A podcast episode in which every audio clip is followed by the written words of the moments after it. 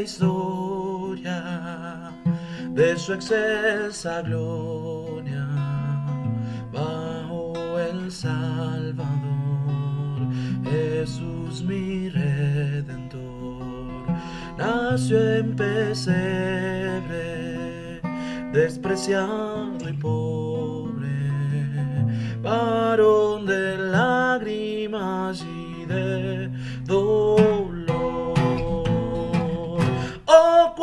cuánto le amo y fiel le adoro.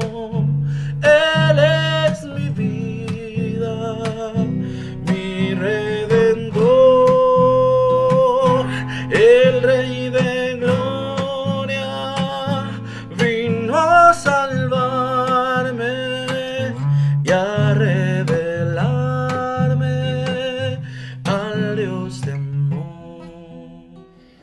Subvertir quiere decir dar vuelta a algo.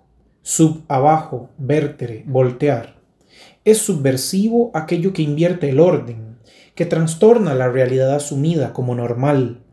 La celebración del jueves santo en su sentido primigenio es profundamente subversiva. Transforma valores y posiciona a los discípulos y discípulas de Jesús en una encrucijada. No se trata de las revoluciones que buscan intercambiar puestos para que quienes estén abajo ocupen el lugar de quienes están arriba. Bajo esa lógica, la silla del dominador es ocupada por otra persona una y otra vez, de forma que la espiral, de la violencia continúa. Esta propuesta subversiva consiste más bien en crear un tercer espacio donde se renuncia al maltrato y a los puestos.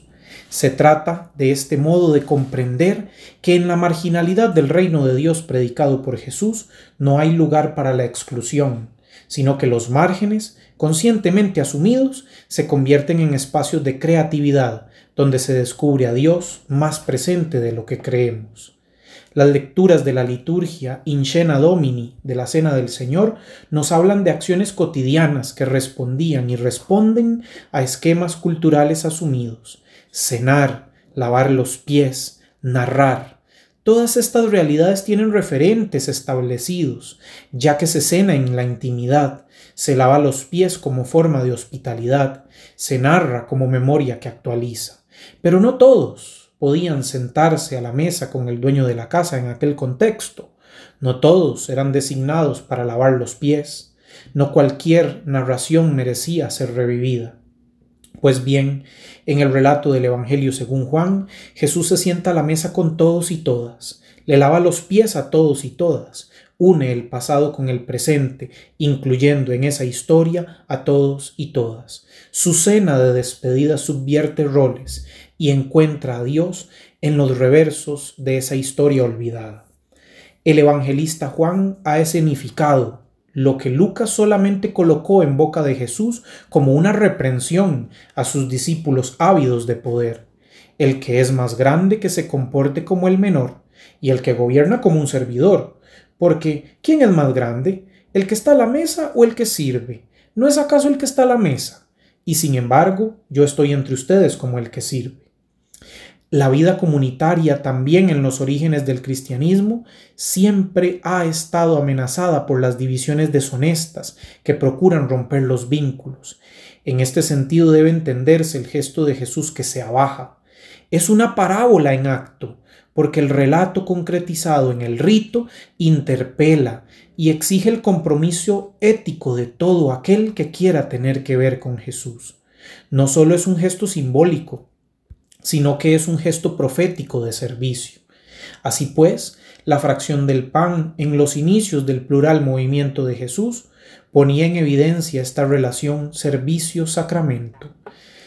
La cena de despedida de Jesús parece pasar a un segundo plano en el relato del Evangelio de Juan. A diferencia de lo que Pablo transmite en 1 Corintios 11, las palabras sobre el pan y el vino no aparecen en la narración del cuarto Evangelio. No se trata de una omisión involuntaria, sino absolutamente consciente. La Eucaristía es el signo de la entrega total, de la donación incondicional hasta el extremo, del compromiso libre de quienes comen con Jesús ayer y hoy. Precisamente por eso, en los márgenes de la vida, lavar los pies al otro, a la otra, nunca es una privación, sino una autodonación. Tan presente está el Maestro y el Señor cuando se parte el pan como cuando se extiende la mano y se toca la piel desvalida. Servir es una acción sacramental, eucarística realmente, pues dicho gesto desnuda la identidad de Jesús. Su rostro se refleja en el agua sucia del recipiente que contiene los pies del otro, de la otra, tal como pueden ver en el cuadro, en este óleo sobre lienzo de Sigurd Köder que encabeza este artículo. El jueves santo trastoca los valores dominantes, porque nos hace comprender que la autoridad verdadera se realiza en la entrega.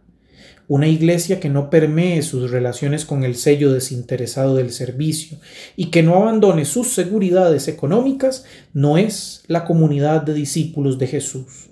Se parece a Pedro, que, en el relato, no permite jamás que le laven los pies porque se niega a comprender que la hora de su Maestro ha llegado, es decir, su manifestación en la cruz. Curiosamente, Jesús ya había comenzado sus discursos de despedida, sin pedir nada a cambio. Su entrega no tiene en cuenta ningún sí ni ningún pero, nada más el compromiso de quien quiere imitarlo.